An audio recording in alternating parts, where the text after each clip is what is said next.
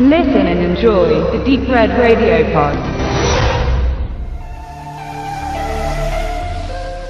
Golden July von Jim Micko, der bereits 2013 mit We Are What We Are ein besonderes Genrestück vorgelegt hatte.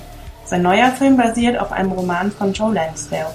Der Beginn ist ein klassisches Rachedrama. Der Familienvater Richard Dane ertappt nachts einen Einbrecher in seinem Haus und erschießt ihn aus Angst um Frau und Kind. Auf der Beerdigung des Erschossenen wird Dane von Russell, dem Vater des Einbrechers, bedroht und sucht Hilfe bei der örtlichen Polizei. Bald stellt sich jedoch heraus, dass der erschossene Einbrecher gar nicht Russells Sohn war und die Polizei ihr eigenes Spiel spielt. Dane und Russell schließen sich zusammen und engagieren den Privatdetektiv Jim, um den unlauteren Machenschaften auf den Grund zu gehen und Russells verschollenen Sohn zu finden. Schnell stellt sich heraus, dass sie mitten in den Sumpf der Dixie-Mafia geraten sind und es beginnt ein Rachespiel auf Leben und Tod. Hier kippt der Film von klassischem Neo-Noir zum Buddy-Movie und hält einige Twists bereit.